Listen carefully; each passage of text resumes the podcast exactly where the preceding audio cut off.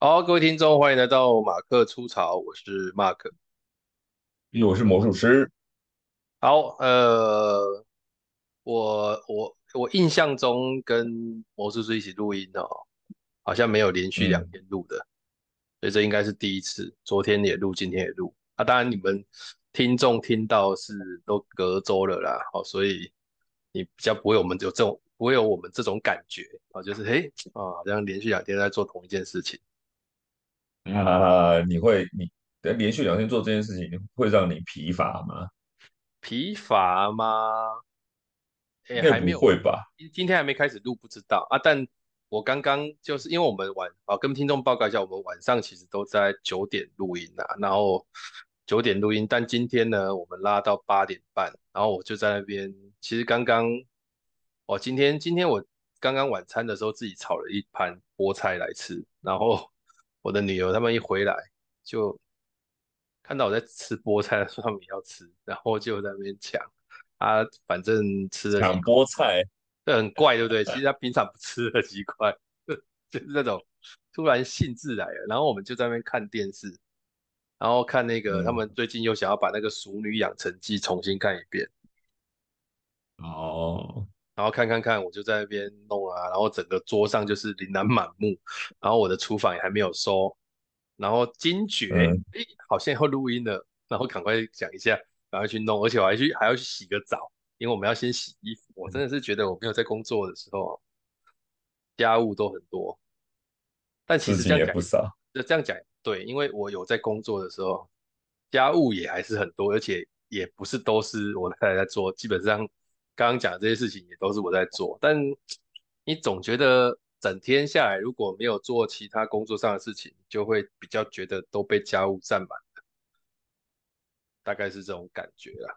对，那今天也呃，昨天我们在讲那个地震，好像看起来是有有点有点小严重啦，就是这个日本的那个地震，不知道你今天有没有看新闻？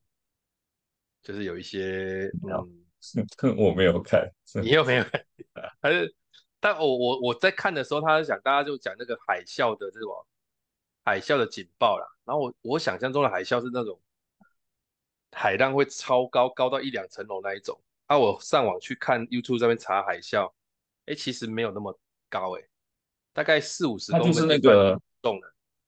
对啊，就是海平面上升，它就是有就像海浪一样，就是。就是水涨起来，然后涨过那个海岸线上来这样子而已啊。哦，所以，因为它其实就已经，但但那个伤害性也蛮大的，那个伤害性也蛮大的。因为你想，那个海那么宽，那个海岸线那么宽，它它那个水量要大到可以让那个那么宽的海面上升几十公分，这已经是很大的水量了，能量也很大。你你你讲到重点了，就我在讲海啸的时候，我在想海啸的时候，我想的是那种，哎、嗯、哎、欸，它的那个高啊。高，对对，就是那种感觉。嗯、然后你刚刚讲的其实是对的，嗯、就是应该要想的是水量的增加，就是那些水量冲上来，就等于它是一个现成的水灾突然间进来。对啊，我如果要像电影那样，比如说你那个卷起来像一层楼高，看得出来像冲浪的那种浪冲上海海岸的话，那应该世界末日了吧？对，就是那个，这是电影效果。被电影骗的，对，那个一层楼哎，整个海岸线高起来一层楼的海浪，那个水量有多大？那个整个地球都倾斜了吧？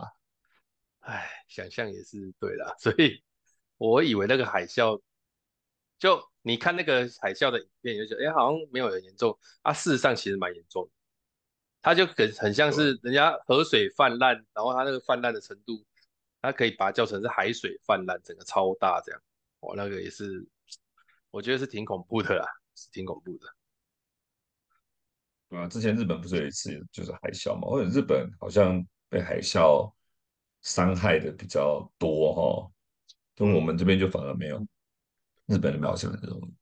题外话，你有放音乐吗？我没听到音乐。我没有放，我我有放音乐，所以我刚刚我有放，刚刚没有音乐吗？我没有听到音乐。吧，有了，现在才有。你没分享，所以刚开头也没有吗？没有。啊，那怎么办？就这样，没有什么怎么办啊？啊反正听众不 care 吧。好了好了，那各位听众不好意思，自己脑补一下。现在好，我给你，我给你，我给我给他听十秒啊。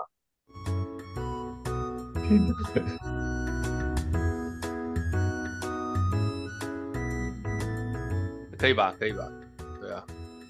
补一下那个音音图这样子，就是让他知道有有音乐这样。反正，哎、欸，回头去听的时候，感觉音乐也没有到很大声，就还可以啦。好啦，那我们今天也是要来聊一个主题，啊、这个主题是我最近的一个生活体验。那、啊、这个生活体验，嗯，很难整理，想说跟魔术再聊一下好。这个生活体验就是。嗯我我上一集有讲到我们家要去日本旅游嘛，嗯嗯，对啊，这一次日本旅游，因为我们上一次的家庭旅游也是全家人啊，这这里的所谓全家是我太太他们这一家的这个，我们岳父岳母没有去啦，因为他们就没有这个需求，也没有想要去啊，我们就是跟他哥哥还有他妹妹一家啊，在上一次去的时候，他妹妹。还没有，我太太的妹妹还没有结婚，那呃这一次去就已经结婚有小孩了，那中间就隔了大概四五年的过程，就是因为我们上次去是在二零一七年还是二零一八年的，是二零一七吧，或二零一七二零一八的一月份去的，啊，所以距今也是蛮长一段时间了。那这一次去就变成上一次已经是六大四小，所以加起来一一行四一一行十人，其实也算多了哦。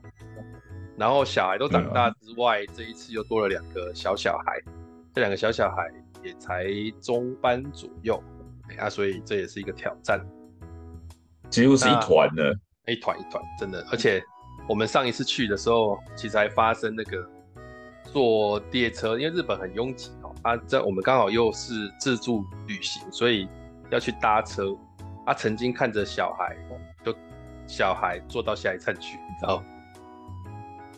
一个落单坐到下一站去，忘记下车。哎、欸，不是只有一个，应该是一两个还是两三个？对。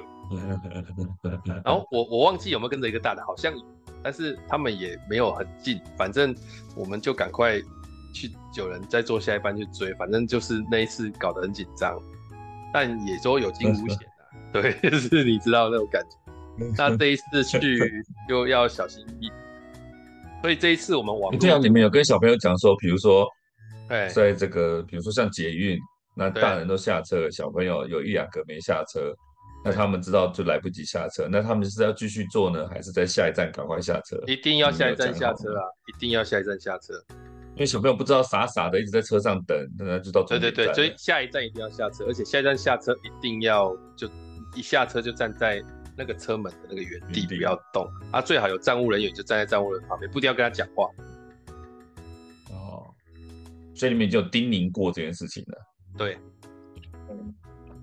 那还行，因为这个没有那个也不就麻烦，因为其实做过头无所谓。现在是问问题是不知道做到哪里去啊，因为你要找到行踪嘛，大概是这样子啊。啊啊，小孩子去日本，这要去日本是兴奋。啊，我们这一次也是去东京，跟上一次一样啊，所以这一次东京就比较要排其他的行程。那我们这去东京主要是要去有一个叫，是要去，他就说他是，因为他哥哥说要去玩雪啊哦，玩雪啊。可是你你知道我我我上上一期有讲，我有点旅游能感啊，所以对玩雪这件事情，我也是兴致缺缺啊，坦白说。啊，但是玩雪有好几种啊，哎、欸，不是滑雪，如果下雪的话，如果滑雪我一定不去了。但是他那个玩雪是要到山里面那种雪场去玩，你知道吗？玩什么？雪场它有它它那个雪场有一点这个，呃，有一些亲子的，比方说做什么东西滑啊，亲子戏雪区啊，然后怎么样啊，这样子。就它不是滑雪，但是应该说那个地方也是滑雪场，只是说，嗯、呃，它有一些部分是。亲子不会滑雪的，可以在旁边玩雪，你知道那个意思？这样就是它有一些小小，比方说我做个做个垫子啊，然后它也没有那么倾斜，就稍微玩一下这样子。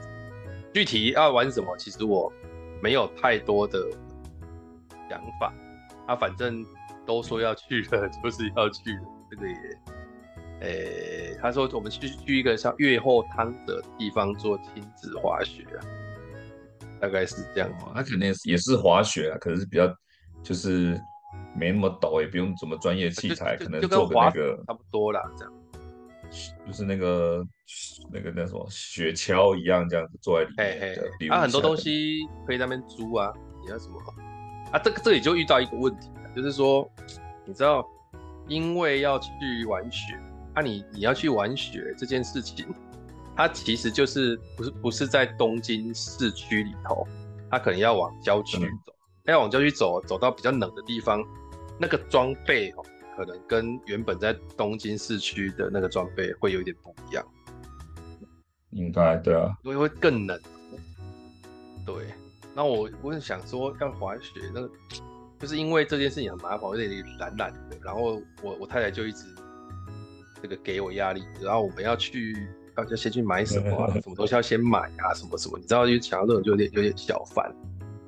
那但又没办法，所以他就在上礼拜六硬是把我们这些人。就是我啦，我跟我就我们四个嘛，我我们两个小孩两个这样就去，就就把我们压着去那个迪卡，嗯，对，去迪卡龙，迪卡龙去买一些一些装备。哎，啊，说起来是装备，其实去之前一直到现场，我我我其实是去巴德的一个巴德有一个广丰天，你知道吗？不知道，没关系，你讲。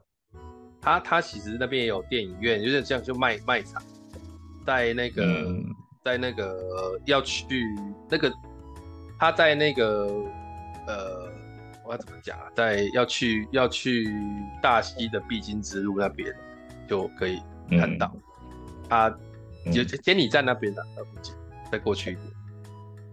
那、嗯、这个地方去我们去那个地方迪卡侬，迪卡侬进去，唉。我我其实很少去那种迪卡侬这种东西，一进去它就是一个，你就把它想象成是一个运动的卖场，然后它什么都有啊。不过好的地方是，它也不是整个就让你这样瞎逛，哎，它有分区哦。比方说这一区叫做呃什么跑，哎什么什么这个马拉松区那种跑步区啊，还有什么嗯这样稍微分类这样。健行区，对对啊啊啊去就真的有一区是滑雪区，嗯对。哦，有说哇，那也蛮不错的。但台湾人滑雪多吗？应该也不多。可是我们去的时候，顾客还不少，大家就在那边挑。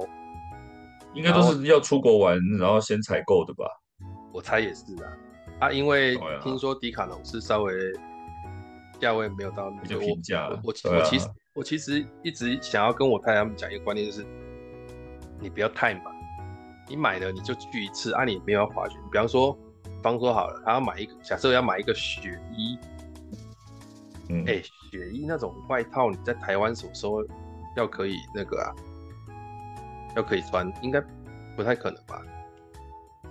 还是有可以穿的，寒流来的时候，多多少少还是有差。一是你想象不到的那种那种厚度，然后它又就外表防风，里面又两层三层那种，你就觉得穿那个。台湾要多多冷才会想到要穿这个？你平常穿一些羽绒衣就已经很很，因为，会热了，好不好？还要雪还要还要防水，又要保暖，又要刷毛，反正什么都什么鬼都有。所以我们就有去之前，我们就讨论了半天，就说那呃那边有在租嘛，那所以有些我们就用租的，比方说他那个雪衣现场可以租，你就套上去而已嘛。嗯，然后再来还有什么雪靴，它那个也是套上去而已，那个也就是可以租，那可以用租的。对，那我就跟我老婆说，那所以这些都可以租，我们到底要去买什么？里面一点的啊，有裤子啊。想一想，就是对啊，这这一次这这次去我才理解说，哦，原来我不能只穿着一条牛仔裤就去。当然不行啊，他说会爆冷。对啊，当然不行啊。对，我我我我我很少会想到说裤子要装穿两条的，啊，你哪有这个经验？不是穿两条啊，就是你好歹就你穿那一件是，比如说你要去玩水，玩雪，但就是要稍微有点防水、防泼水，然后里面要刷毛，要厚一点这样子，那一种的，你可以穿一件。那你如果真的不行，你要穿到第二件，就可能你要带里面一件打底，或是发热裤之类的。对，那发热裤也不贵啊，就是，就是发热裤没错了。哦，这这辈子没有想到穿那个东西，那个东西没人租吧？那不能租，对啊。但是我我一想到就觉得超麻烦的，因为什么？因为你想到要穿那个发热裤，然后看你光你要去尿尿，你要脱两三层，也还好吧。我是觉得也还好吧，就是哦，啊搞得我很火大。那也没办法，要要出国玩就是这样子啊。最最。最不麻烦就是不要去嘛，待在家里嘛。啊，这个家族的，你说真的，个人，我我我没有讨厌去啊，但我意愿不高是真的。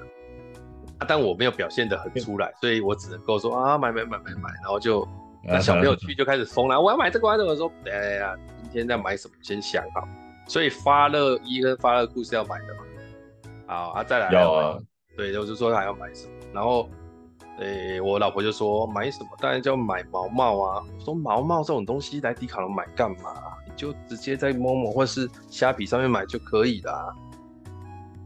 他就说差不多价钱吧。没，但他说对，都来了，然后怎样怎样怎样，好吧，那就买。啊、你在虾皮上买，在迪好侬买，其实应该差不多价钱，而且就是你还可以试戴啊，或者。那你不觉得你不觉得那个什么那个在现场的样式一定没有在网络上多啊？但是衣服这种东西在网络上买，除非你你有耐心去退去换，才才有可能。你如果一开始没有买到自己想要的，而且你不能就是把大家的审美跟你自己比啊。你有时候不在乎花色样式，你只在乎功能嘛。对啦，我我在网络上买的那，啊、你我还没有退过哎、欸。对啊，你只要穿得进去，然后功能有达到要求，比如说只要防寒而已，那你没有颜色或干嘛之类，就算它再丑颜色，你可能也不那么 care 嘛。但是女生，你们的小女孩，你们老婆买好看，占的比例要高啊，所以一定是现场戴那个型可不可以啊，颜色可不可以啊？就算没有多少可以挑，总可以挑到稍微能接受的吧。他去就只有，其实说真的就只有三四样。他当然就在那三四样里面挑，然后，呃，我我跟我老婆讲了，我就说，他这个毛毛的重点是要能够遮到，因为会冷嘛，然后还要戴去那边可能还要戴墨镜，因为雪地会反光啊，什么什么，就它耳朵不一定要遮到啦，你可以买那个，买什么？以前不是有那个耳罩吗？对啊，有耳罩啊，呃，就是你毛毛有。毛毛不一定是主要是耳朵啦，就是你毛毛套在头上，因为人的那个头散热很量很大嘛，你再把头罩住以后就可以保暖，所以有没有耳朵不一定。那真的耳朵的话，那个耳罩其实很便宜啊，不是几十块而已嘛。但因为我们这上次去日本有有有有有那个时候有戴耳罩，啊，结果戴耳罩的、嗯、的那个过程是有一点急热，哎、欸，有一点急热，因为它不方便它。戴在头上，你在运动或者你在跑或者是在干嘛，它有时候掉就要剪，然后它又不是一个很容易收纳的东西啊，所以如果毛毛可以遮到耳朵，整个拉下来是 OK。那我就一看看到了一个，哎、欸，有一个毛毛就很酷啊，就是很像那个那个囚犯，有不是囚犯，抢抢匪，拉下来只剩一个眼睛而已。你以前就有不是吗？我以前有，但是我以前那个是稀疏，那是好玩的，那个是有胡子的，你记不记得？还有一个是说蜘蛛蜘蛛人的，对。你那个整个拉下来应该也很暖吧？整个就是脸只有眼睛、嘴巴露出来而已。啊，我就觉得很酷啊，我就要买那个给女儿，他们两个坚决反对。哇，完全无法接受。我说这个好，哎，我说这不是很好笑吗？然后我大女儿就说：“我为什么要好笑？”对呀，我说。出去玩不是就要开开心心吗？说我不开心啊，我穿这个就不开心。哎呀，然后好说歹说都不要买。最后我说阿爸，你知道吗？你买一个你要的，然后这个我再买给你，至少两顶嘛。那万一你去的时候呢，真的很冷，那你至少这一个只剩眼睛的，你搞不好穿起来它功能性比较好。好说歹说，他终于就收了。然后毛毛买买那个不如买一条围巾。哎。这里又有第二个要跟大家分享的，就我原本去也是在想说啊，那要买围巾啊，结果我太太说她查过了，其实围巾哦，在这种地方反而没有那么适合。她说可以买那个什么博围。你知道、哦？我知道，像魔术围巾这样子啊，它就是一圈呢、啊。对对对，然后我就上网查脖围，脖围，结果哎，它居然很特别，它它它到底叫脖围还是围都有？很多人这样讲。对啊，我就说哎，围脖，所以就是一圈呐、啊，就是一圈，一圈有弹性这样子。对啊，然后你就把它穿过去，不见得那个很好用，方便吧？那个那个比较好用是好用，但是。你看那个日本人还是有在用围巾啊，他们也是习惯用围巾，不一定要。不，因为应该这样讲，就是说围巾是属于比较呃装，哎、欸，应该说什么？它除了保暖之外，它其实有点像是一个诶装饰的功能，意思就是说它其实算是你的打扮的其中一环，你懂我意思吧？就是就像我们男生有时候戴个手表或者什么，或者是那个那个其实不是为看时间，有时候它是一个。你的全身的这个装，哎、欸，你的、你的、你的造型啊，就是那个围巾比较，如果相对围巾比较重要，另外一个就是那个，另外一个就是围巾它可以调嘛，就是我要围一圈、围两圈、围住脸不围住脸，它它可以调。哦，它不是整个就是缠在脖子上啊。你那个你那个所谓的脖围，它一套在脖子上就把你整个脖子套住了，它那个热度就是那样子，你基本上它就是，对就是。像全罩安全帽一样，你没得调啊！一戴上去就是这么热啊，它不太能调。那围巾你可以披着，你可以绕一圈，你可以绕两圈什么的，就比较灵活一点点。但因为围巾，你知道我们上一次去日本就是被围巾搞得有点烦，就是就小孩子一直 拖拖穿穿脱穿，而且围巾都很长一条，大家都想要买那个漂亮的，一条垂下来，你知道那个收纳有多难收纳吗？就整个哇！都是毛线，然后就都都是我在背，所以这一次讲要用围脖，我就很推荐，我就说这个好，这个套上去拿下来，那、嗯、也就轻轻就就小小的这么一堆，放在他们自己背包都很不错，然后我就觉得这个是很好的打算，就用那个围脖，这个也不错。然后挑完这个围脖之后，又要挑什么呢？接下来，因为围围脖呢，在那边挑挑完之后，这我觉得没有什么好挑的，好挑的。因为其他东西看起来都要租啊，嗯，对，然后挑来挑去挑来挑去，他们后来就开始挑袜子，嗯，然后挑袜子挑完又开始去看其他的东西，我就一个人在那很无聊啊。但这样子光这样鞋子呢？鞋子就是想说，因为我们也有鞋子嘛，啊，只是说去我们在那边直接租那边的雪鞋啊。没有没有没有，雪鞋是雪上玩的，但是。如果说东京街头在下雪的话，你们穿一般的布鞋去，就是跟下雨天的时候你穿布鞋去踩水沟一样哦，会很痛苦的。对，你的鞋子湿了以后，我我自己本身的鞋子是有防水的啊。对对对，所以小朋友的鞋子可能要看一下是不是防水性，或是说比较不怕湿的，要不然他你去如果是下雪天的话，你踩在那个雪上。雪就是水嘛，所以你鞋子上如果很多雪，没有一般的防水或者基础的防泼水的功能的话，你的鞋子 always 是湿的，就会很痛苦。对，这个也有点麻烦。那如果我要，是不是还是要去买一个防水，就是雪，就是平常就是冬天穿的鞋子啊？啊，以前不是有那个，是说，哎，应该有那种。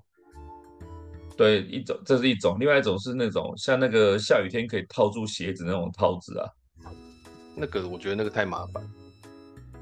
但是但是那你要再买一双鞋，鞋子比较贵啊。那跟穿雨鞋好了。呃雨鞋不保暖啊。雨鞋不保暖，对。在报纸啊。对啊，所以会有人穿雪靴。有以前不是有一阵子流行雪靴吗？对啊，雪靴。但是哎，我讲，很多雪靴其实就是只是。叫雪靴，但是它骑对它就没有功能。对，但是真真的有些有的的真的雪靴是有一点点防水，然后里面又是刷毛又是翻毛的，所以就很暖又可以防水。哦、就是你踩在雪里面，至少脚不会失温吧？要不然如果说你们真的在就是比如说冷一点或者碰到下雪什么，你你有租雪靴，那是在玩的时候，可是你平常不可能穿着雪靴跑来跑去嘛。对。哎，要考虑一下。就是反正事情就是这么的多，还有要买，而且一买这样弄一弄，哎，迪卡侬虽然不是贵的品牌啊，但是在那边买一买，是给人家买一买是要五六千块，你知道吗？对啊，这这个五六千块，我去就整天下来，其实在那边买，啊算了啦，就这样吧，也没差。但去结账的时候，六千块其实你，哎，五六千块买一件雪衣都不够啊，所以其实还是算可接受啦。但是因为我觉得就只是要去玩一次嘛，啊。我我们我们就反正塞一塞，觉得大家都觉得都满意了，然后我就去要去结账。啊，结果去结账的时候，其实我那一天也有 po，我就是觉得现在结账，我就是真，我我我我不是说我不认同世界的趋势是往那样走啊，可是我其实当下其实不舒服。就我们去结账，他全部都自助结账，你知道吗？他自助结账，自助结账，他是怎么自助结账？他就是有一个。旁边有个箱子，就是旁边有一个机器就算了，它还有一个很像是一个箱子的那种那种装置，然后你只要把衣服丢进去，它会自动感应这一件衣服是多少钱，嗯，然后就会叠叠叠叠叠叠起来，然后我们就丢，我们就丢，我们总共买了十六件，就这样丢丢丢丢，然后它就开始有有起就这样，可是它会遇到一个麻烦，就是啊，你丢下去，比方说你丢一件衣服下去。因为他们大那边大部分就卖鞋子、卖衣服，那个都其实都有一点重量了，所以丢什么下去，它会很有感觉。嗯、可是当你开始像我丢那个围脖的时候，它就感应不到。嗯，啊，感应不到，你又不能感应，就在这么丢，一直在丢，重丢重丢，啊，最后到底有没有算进去？不知道。看看那个发票啊。对，但是没有明细。不是要看发票，是你要结账完发票才会出来。对。啊。所以我就在那边结结，我就好，那把好吧，就就我们就当做他没有，然后没有之后呢，那一个围脖就拿起来，我太太就拿去前面找服务台帮忙，然后他那边也可以帮忙结一下。那我这边弄完之后，我又发现奇怪，为什么这里算起来还是十六样？然后我就拿发票一对，他就是有，后来又把它算进去了，然后就哦，就变成重复付费，我又拿去前面跟服务台弄。我真的说真的，这个搞来搞去哈，比一个人在那边帮我结完还要还要久，久超多的。那是因为你第一次不知道，所以如果你下次去的时候，你就不要管他，一股脑往箱子里面丢，结账走人，管他没有算到就好。因为当初你们是怕没有算到嘛。不行啊，你出去外面会逼啊。如果你在这件没算到的话，那没关系，逼了再处理啊。但你们机器感应不好，我不是要偷。哎，那个我这样。讲道理讲是这样讲，可是其实，在你的购买体验当中就是很麻烦，就会很差，对啊。但但是，就是你要帮那个店家 debug 这件事情，说实在的，你们在启用之前，这些东西你们都要想好，你造成顾客的困扰。所以一般来讲，我就是反正你不要多拿我钱，剩下亏的你自己想办法，我都不管。嗯。这个我觉得这个这个想法是没错，只是说这件事情又好，我们把它讲完，就是我去那边弄那个那个结完账，嗯、然后去到那边结完账了之后，我们往外走，啊，因为结完账我们手上就是衣服拿起来的还是一篮嘛，然后我们我们想象去买衣服，去 Net，他至少给一个纸袋把它装起来，对不对？然后粘一下。嗯嗯然后我们去那边就问他有没有袋子，他说没有，但我们那边有提供二手的塑胶袋，你可以自动取用。啊，那种二手的塑胶袋就是那种不是很强硬的那种塑胶袋，你你可以把它想象成就好像我们买一件外套，外面不是会有那种，假设我们在这个去定做的那种外套，外套袋，哎，对对对啊，薄薄的，很像西装刚才那种薄薄的那种袋子，很就是很塑胶白色透明的透明的那种。塑胶袋很，他们没有卖购物袋吗？没，没有，没有，没有，没有卖购物。现在哪个商场不卖购物袋？而且迪卡侬就这样啊啊！所以我就觉得，你知道我那个时候把它塞进去，很像是我要拿这些衣服去做回收，你知道吗？啊哈哈哈哈哈哈！我气到就是弄完之后，我就直接把那衣服先拿去车上放，不然看起来真的很。怪，因为你又袋子又不多，你又把它全部塞在一起，那整个就是鼓鼓的，就像一个圆柱，知道吗？它是不是很像回收？超像的啊！嗯，我就觉得，哎、我今天来这边消费，然后搞到最后，我是说真的有点不太舒服。而、我今天也不是买少，我买了五千多块，给个袋子合理吧？不然你算个一块钱嘛，对不对？对啊。然后我就问，我就问我朋友，他就说：“哎，对，迪卡侬就这样，没有环保购物袋，没有，他就是他就是。我跟你讲，这这件事情我最痛，我最美送就是，你知道很多商家、很多商人都这样，就是现在讲 ESG 啊，要环保干嘛？他们就假借我我个人的感受是这样，就是假借环保之名啊，行驶的事情是不是环保？是什么？是就是降低成本之实。”你看他现在，他现在结账哦，我我我跟你讲，我那天去的自动结账机器，自动结账机器，你你猜猜看有几台？五六台，五六台，对啊，所以那五六台的意思是什么？五六台的意思是，总共算一算，它七台。七台的意思是，原本应该要有七个人工作的，懂吗？嗯，对啊，没有，那些人都没有，没有人在这工作，然后服务台就两个人，然后两个人他也只是回答你问题。还有网络取过来，这边取过来给他，搞得就很像虾皮这样子。哦，所以我说那个体验很差。然后我们后来在那边去吃饭也是，吃饭他就叫你来自己扫码，然后你扫码完之后里面就很多很多东西。说真的，有些东西想问，说哎这个是什么？这个里面有什么？哎没有人可以帮你服务，啊整家店人就变得少少的了，然后你就觉得。我这样子他妈我还要付服务费啊！我就觉得整个我是要减碳跟环保高涨是一个趋势，但是现在这样搞搞得很像很原始，你知道吗？那他有收服务费吗？你如果是以自助点餐还要服务费？要啊要啊要啊要啊要啊！他说我有帮你端过来啊。啊，那你自己端呢？这这我没办法。可是我的意思是说。你知道以前我们收服务费就是，哎，我不会讲，就是之前我好像聊过这件事情。我们想要跟他互动嘛，我们想要跟他互动这样子，懂了？对啊，点菜。我们有一集有聊到这件事情，就是说他服务费一般都十趴嘛，就是一成嘛。那你这样子点餐是机器点的，我自己在弄的，啊，你端过来，说实在，你只能收一半五趴而已啊。他不管还是说十趴，而且我我那天 po 完之后，有一个朋友还在下面留言，他说。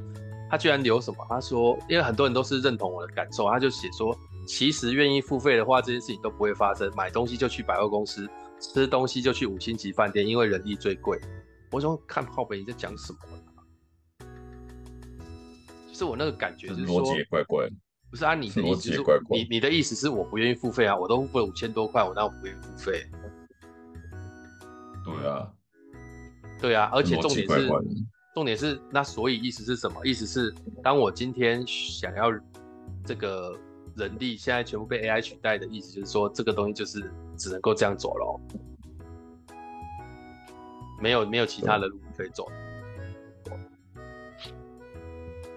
唉，他那个是，他的意思，对他那个不太呃呃呃，不是不能这样讲，就是说。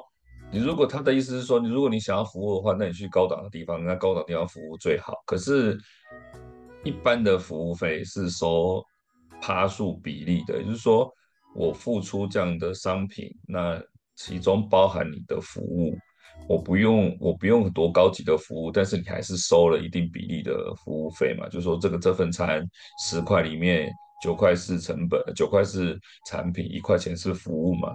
那你就应该要提出相对应的服务啊，我没有要求高档服务啊，也就是说我只要求你那十分之一的比例的服务而已啊，我没有要求高档服务啊。那机器我们自己处理这件事情，就代表你没有服务，那就不应该收服务费。如果当初说好没有服务费，我自己弄没问题啊。那如果说现在便宜的都没有人服务了，只剩下贵的有服务的话，那我才要这样选嘛。可现在不是啊。所以那个人逻辑怪怪，就是说，以后只剩下高档商品只有才有服务了吗？好像也不是吧。对啊，所以我觉得这个事情就就我我我没有要反这个风潮，但我的想法是啊，但现在这种方式我不觉得是一个最好的方式啊，就是那个方便的东西到底变到哪里去了？那我觉得是过度啦，就是说现在现在的那个。现在的软硬体还没有到完全完全可以这样做嘛？那你既然过度，你就要配套嘛，就是说，是不是要有人在旁边看着什么？他们有啊，他们就放了一两个人在那边给你咨询啊。可是他这个机器可能敏感度啊，可能这个用法啊，或者是说这个防呆的这种东西没有到那么精准嘛。一般来讲，往箱子里面丢，应该跟重量无关，应该是扫里面的晶片或什么之类，它应该是一个，可能是一个无线电啊，或者是微波啊，或什么之类去扫那个标签啊，或者晶片。有我我有看过有的自助的是，就像以前那样，就刷那个标签机标签，然后他要自己过那个，嗯，就像那个，就像那个，就是就是你自己当现在的，你的意思是这样，就自己当结账，对对对对，就像就像好像现在自助加油一样啊。那种感觉啊，嗯、那我一直觉得你你自助加油这件事情便宜，就是把那个服务费拿回来嘛。这样很多人也会接受自助加油，哦，对啊，对啊，对啊，呃，工是一模一样的，但是换个人做，哎，他也没有多难，然后人家就把那个把那个人工成本直直接回馈到油价里面，我是觉得很 OK 啊啊，我有人工加油，也有自助加油，让大家选嘛。啊，不是现在就只有那种机器加油，那如果说你机器今天，比如说今天加油站也是机器加油，它那个油枪嘟。嘟到钣金嘟刮花了，算谁的？就那种感觉，觉得你那个技术不到，为什么你们硬要这样做，强迫人家做这件事情？所以我觉得他那个他那个这样丢这件事情，是我的话，你你要这样用，我就随便丢。那你有扣到就有扣到，没扣到我就走。走了以后你，你你想办法把我追回来，那再说。我也可以说你自己没有算进去，不是我走漏洞，是你们机器出问题，为什么要怪在我身上？我一定弄他们。就是那个 bug 为什么要我来？我来抵，你们自己出问题，你要你把成本弄在我身上，那你现在叫我补的话，那我就要那我就要提出，那我现在回去，那你要给我一成的服务费，因为我回头了。哎，就是我跟你，你你讲到的，我接下来要讲下一个时间是，对，我觉得我很站在一件事情上，就是所谓的呃平等这件事情，就我们也要我们要凹你，啊你不要凹我，我们彼此之间要一个。有点像是互信的机制，那个互信机制是什么比较重要？那我我就讲我接下来，因为呃，我们那一天结束完下午回来之后，呃，因为我呃我家大女秋田，也就是听众应该都知道，我家大女啊，她她她其实有有近视嘛，嗯，那因为近视，她目前呃有一点，我觉得她度数有点加重，可是去。看眼科医生，他又说啊，你这个就是点那个散瞳剂，反正来来回回已经点了好几年了。那我自己觉得，呃，度数不够，镜片还是要赶快买到度数比较够的情况，不然的话，他可能会因为度数不够，然后开始又变成大家有时候看电视头会歪歪的或干嘛的，我觉得那个都不是一件好事情。嗯啊，所以我们他我们之前那一个眼镜已经他已经有给他配一个眼镜嘛，然后我们家最近附近开了一间叫做大仓库啊，它蛮大的，所以新的，我们就哎离、我们家也不远，就去尝试看看。啊去的时候确实跟我想象中的眼镜行不太一样，他给我感觉这是比较服务比较到位，整个就是一贯性的，然后进去。哎、欸，光不要说别的，我们在那边等眼镜的时候，小朋友上去二楼那边还有什么饮料吧啦、冰淇淋，还有一个儿童游戏场，让他们在那边玩。他是现场做眼镜那一种吗？快速出眼镜的那个吗？哎、欸，他现场有做眼镜，对，没错，啊，就是反正就一个小时会给你。哦，像好像蛮蛮多这样子，就是快速给，因为以前要等到三四天、一个礼拜那种啊。啊，对啊，现在就是好像很流行那种，就是。你比如说一个小时内你配到弄到好这样子，然后进去又变光有什么？对，然后我们买眼镜消磨时间的东西。你你知道买眼镜他还开始推销你叶黄素啊，或者再就是说 加加购什么还会送什么包啊，旁边就放很多包在那边展示，就你会感觉哇，这个商业模式真的是弄得妥妥的，整个很很丰满。对，啊，但这不是我要讲，就是他们整天的服务其实就是。那个服务我其实是算蛮买单的，但就有一件事情我觉得很有趣，这也不是他们犯的什么错误，但是他就讲，因为我们家大女我们就是想说用换镜片的就好了，因为他镜框还好好，嗯，对、嗯、对，那我们就去跟他说要换镜片，好，那换镜片这件事情就有趣了，就是他要换镜片，他也说 OK，哎，反正都验光验完了，然后他突然间拿出一张很像切结书的东西，啊，上面就写四个大字，嗯、呃，最上面的标题四个大字叫温馨提醒哦，然后下面写、啊，非本公司购买的镜架就是镜框，哎，它呢、嗯、就是这个镜框如果在调整，就是我们只买镜片没有买镜框，那在调整的时候呢？万一这个镜框啊，可能呃，在这个装镜片的过程当中，呃，有这是有风险的啊。如果没有办法修复，嗯，啊，本公司不负担任何赔偿责任，包含它断掉啦、嗯、掉漆、龟裂、折痕，反正只要有任何一件事情发生，他们都不负责。嗯、对。然后他就说，那、啊、你他说你同意再签。这样啊，你同意免责，嗯、我再签。但是我就我这个时候，你看乍听之下大家都会觉得合理，可是我这个脑袋就不太一样。我的想法就是，哎、我我我我还是站在一个点，就是那平等的意思是什么？就我今天来你们这里买，其实我就是相信你们店家嘛。啊，但是你今天要装这个镜片跟镜框的时候，你说我今天呃呃，我我拿给你，然后你如果。弄你如果不小心在装的时候弄坏了或干嘛，他还一直强调，我们当然不会故意给你弄坏啊，但是如果弄坏了，这样这样这样讲，但听起来逻辑都很正确嘛。对，然后我就提了一件事，我就说，但这个事情有一个盲点，为什么？因为我镜框如果被你用坏了，我势必会在这里买啊。事实上对你们来讲，这个有利益上的一个直接性嘛，所以我。你跟我说你不会故意用坏，但我也没有。我如果我是公司里面的人，我故意用坏可以增加我的营收，这个也是一个脆弱点吧？意思就是说啊，你如果我如果跟你说啊，这就是没办法，这就弄坏了，那我是不是要在这边买？然后他说我没有没有，我们绝对不会故意弄坏。我说我相信啊啊，但是问题是，你这个事情只在保障你们公司的权益。然后他就说啊，那你不要就不要签，没关系，我们就不要装。我说不是啊，你今天要卖我镜片啊你，你你们这个商业模式是有镜片的这个商业模式，然后你跟我说这个框怎样子，如果弄坏就怎样，可是我看不到啊，因为你拿进去我是看不到的，嗯，对不对？然后他就说，那那那那那那这也没办法，就是他站得很诚实，我就说我今天没有凹你，我说我签我会签，可是我想要跟贵公司反映一下，就是是不是不要在这个东西上面只保障了你们。的权益有没有办法也增加一些对我们权益有保障的部分？然后那个人就说：“啊，这要怎么保障？”我说：“我说啊，比方说我这样讲，我是说，假设你今天出具什么，就是哎、欸，我们在装的这个过程当中，大概呃，根据我们的统计啊，有大概九成都不会出现这种问题，那是不是给我一点信心？”嗯给我点信心，我比较觉得哦，那应该不太容易啊。就算犯犯了，我也觉得啊，那可能就是几率上的问题。但你今天我问你，大概这个几率是怎么样？你跟我说这个我没有办法讲。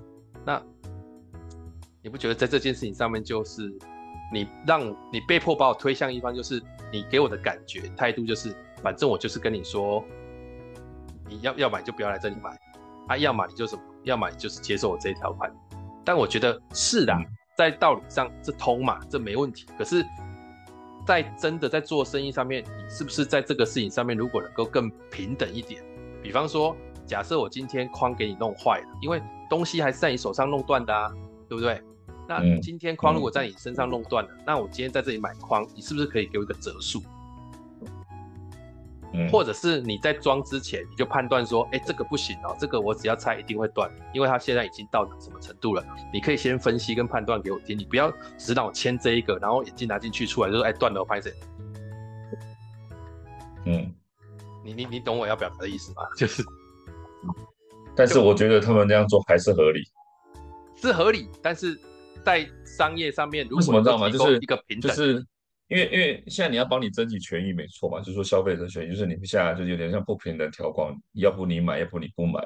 那其实转过来看也是一样，就是今天如果你是身份对调的话，人家拿了一个镜框来叫你换镜片，然后你换上去，其实那个镜框金属疲劳，它不是看就看得出来它会断不会断，因为它是要钉进去的啊，有的镜框是硬塞，它不是用螺丝锁，或是塑胶镜框是根本没螺丝的。它那个塑胶已经脆掉了，你是根本看不出来的。那你镜片硬塞了，它就断掉了。所以我觉得你合理啊，就是说，如果说今天进价在店家断掉了，要买新的会有个折扣，我觉得是合理。但是其实还有另外一个原因，他们不愿意帮你这个镜架做保护，或者说他不愿意负责，原因是因为第一个他没有赚你进价的钱。对啊，对啊，我这我可以理解啊。镜但但我跟你讲，眼镜的那个，我先讲一下眼镜的镜架跟镜片的利润很高啊、哦。对，他们的那个，你有在买贵的眼镜就知道，比如说我我以前配一副眼镜，它都一万二、一万三，那个镜架都六七千，那它成本其实才一两千。对，嗯，它的利润很高。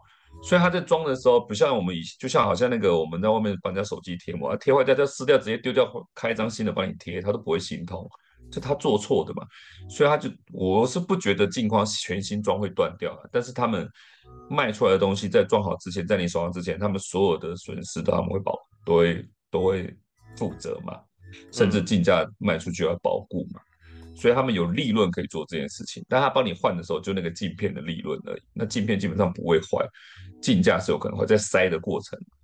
所以，其实我觉得这件事情有点像是双输的局面，你知道吗？就是要不要不我们消费者就是赌嘛，就是说好吧，那我钱真的坏掉以后，我摸摸鼻子再买副新的，然后对方赚起来；要不然就是什么，大家都相安无事，总绝对没有一个人赚到的，因为。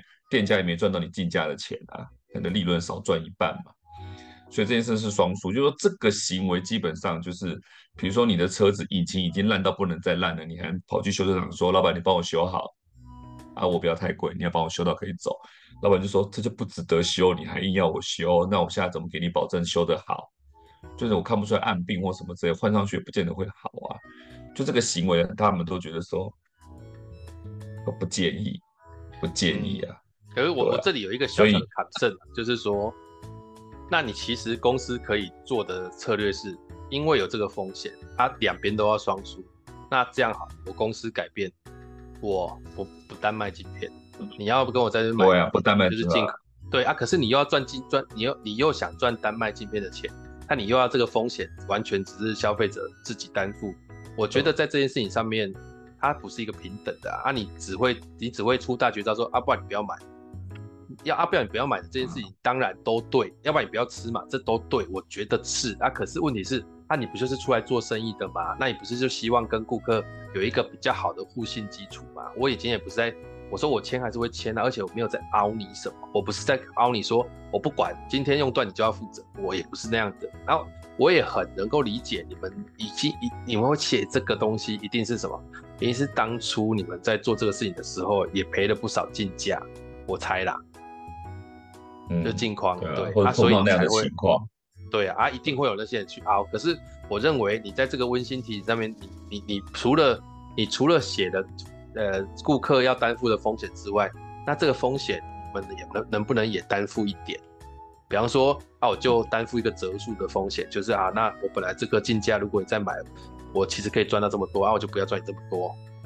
就是我讲完，他听懂了之后，他说啊，这个我会跟跟公司讨论一下。确实，在互信基础上，如果能够增加，会比较好。说这个意思是指，就是我在想这个事情的时候，我不是只有想到我要赚钱，我也想到消费者在我这里买东西或干嘛的时候，他的权益有没有被保障？他这样就变成，你知道，我觉得这种东西哈，也没有说绝对对或错，它就是一个，它就是一个说法，因为他其实他这样做也合理，但是他他但他但凡。把说法婉转，或是说怎么样一点好好说明的话，可能对方能够理解再再做。但是这个这个成本啊，或者是这个解释这个时间或什么之类，我觉得对啊，对于他们来讲，可能不是每个人都可以做到这么漂亮的那个。然后这是第一个，就是他没有办法那个，不是就像你看，你可以找到一个，比如说你刚刚讲到，就是比如说进价用坏了，然后你我们不不能把你用坏，我们不会赔，但是我们会。给你一个新进价的折扣，我觉得听起来消费者就会舒服很多嘛。所以这个折扣可能折不了多少，对，听起来就会舒服很多，然后我也安心的多嘛，这样子。对，他只是只要一个说法。那当然，大家本来就是要换啊，不能换坏掉就算了。我也觉得没差。就当初我是想说，能用就用，不能用就算了嘛。那你现在还讲这样的感觉，搞得好像我怎么样一样。对，翻过来讲，你知道，就是有那种钻漏洞的讨厌人，你知道吗？对，你说对，就对，就算是，就算是他真的提出折扣，比如说九折了，那我把我家随便一副烂眼镜拿去给你弄断掉，我就赚一个九折，何乐而不为？就总有这种人，你知道吗？就是你这世界之大，那种莫名其妙的人总是很多。所以说，我觉得这个就很难啊。这不过，但是这个事情，我觉得如果消费者自己可以评估，它快断了。我觉得你们专业人士应该也可以评估它快断，就是这个能力应该是两边都会有，应该不会有那种情况，是我消费者知道它快断了，但是你评估不出来，那哪有那么厉害？呃，这很难说，可以处理的很漂亮哦。比如说，这我就不，比如说我塑胶眼镜，比如说塑胶眼镜把它折断了，然后我们瞬间这样粘回去，稍微磨一下是看不出来的。但是你要做要做到这种程度，毕竟它，我说真的啦，我今天公司这么大间哦。要做到这种程度哦，我偷偷坦白一点，一定是个案，而且一定是少的。就是你，我们到底要站在哪一个点上去跟消费者解？我觉得这是一个，这是一个价值观的问题。对，要不然要防防不完啊！你不要防着光光网友偷走也进。这件事情，这件事情我跟你分享一下，就是你可能比较少买淘宝这件事情，或者说你没有买过淘宝，对，我很少在买。对。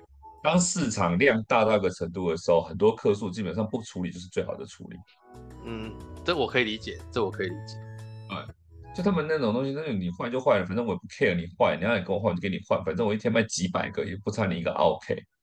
那你也不用跟我讲那么多，你弄过来我就给你换新的，有人会这样处理。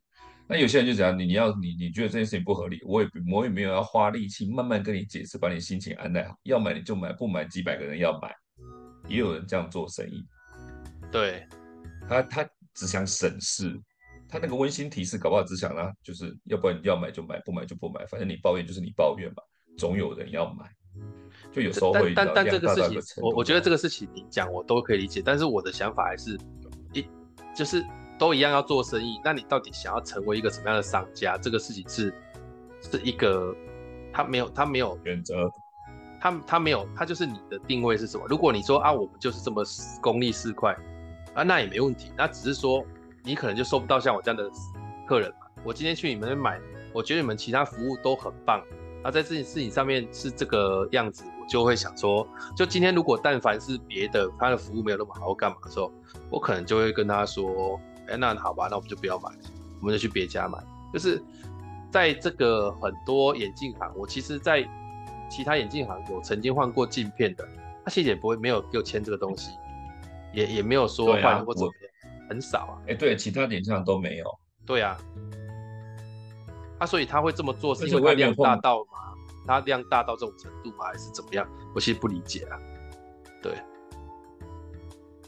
因为我我我我配眼镜到底人生配了几十几副眼镜了，到目前为止都没有碰到。这种情况就是说，前写什么温馨提示或者什么？啊，因为你你是不是没有单纯换镜片过？我不知道会不会有有吗？啊，但也没有签这个啊。有，对，没有。然后，但也不是这种，但我没有碰过快速交件的这种店家，所以我也不知道快速交件的风险是什么，我不知道。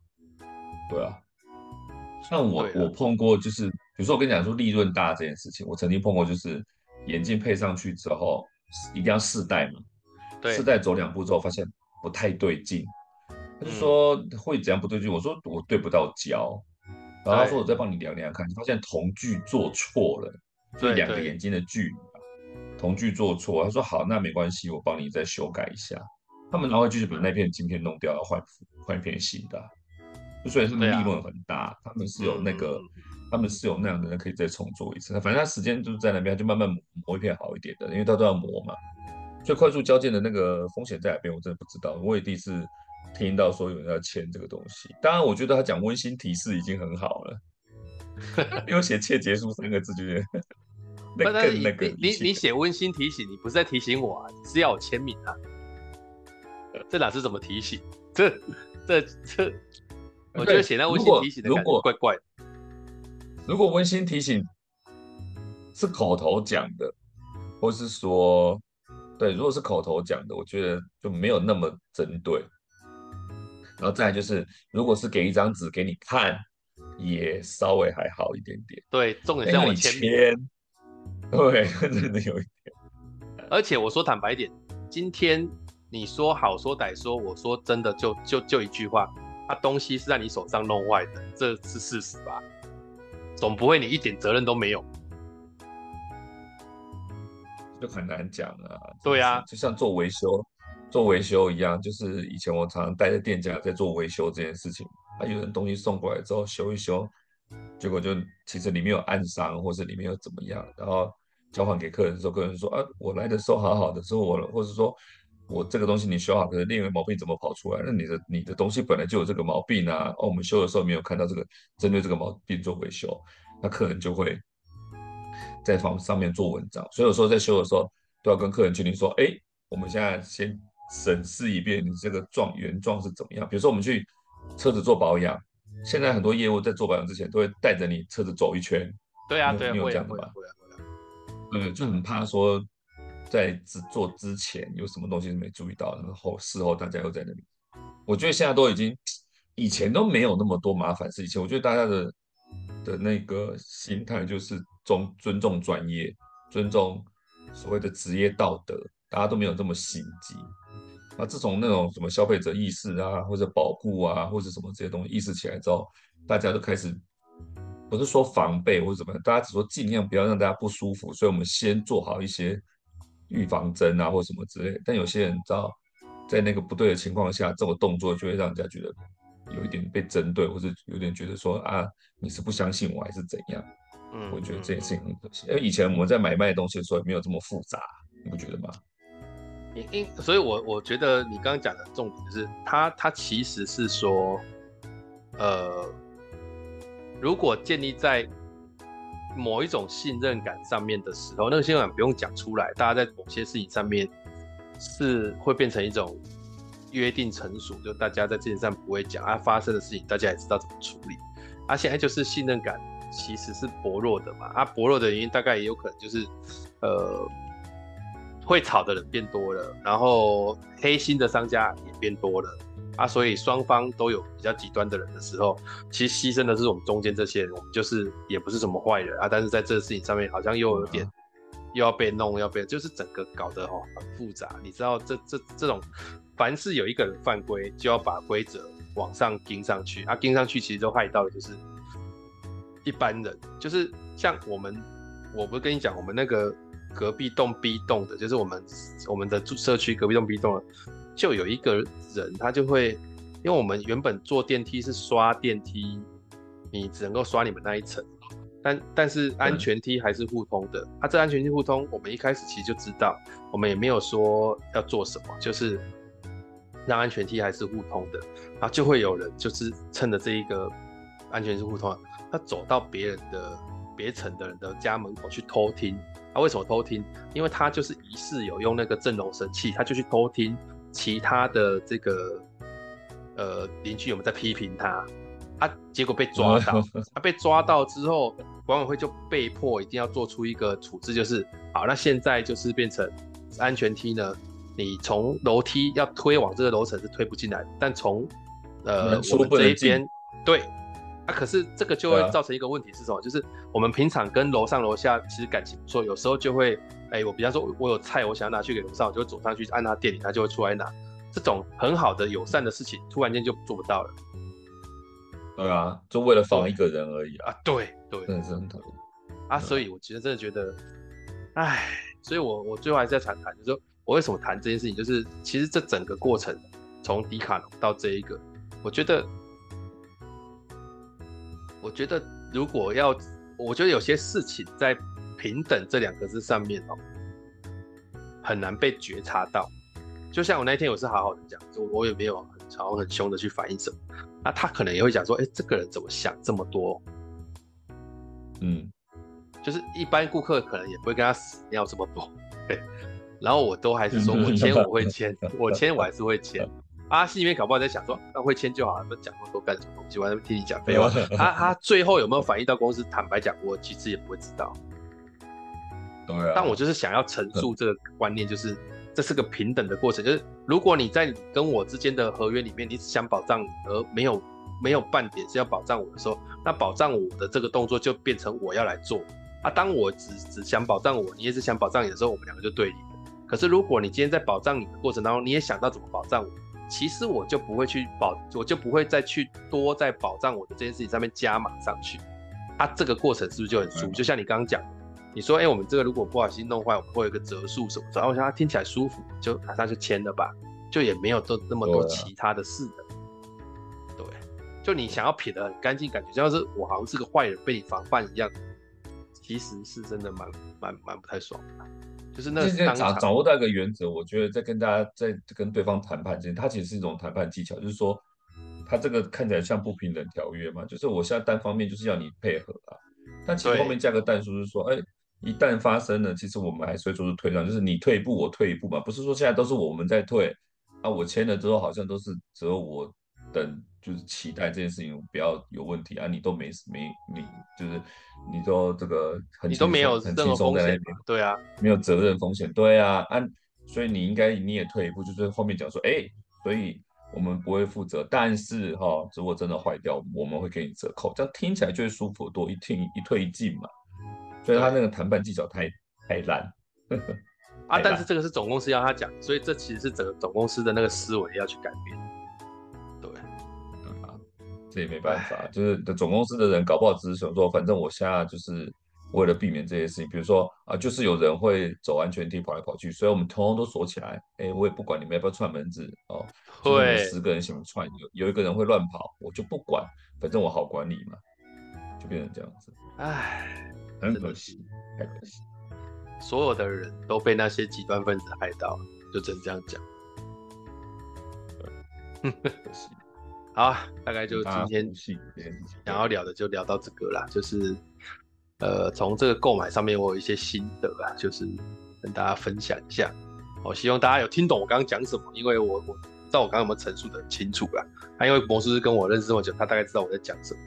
我其实就在讲，我真的觉得。我真的觉得平等这两个字很容易不见，但是很不容易觉察到这过程是不平等。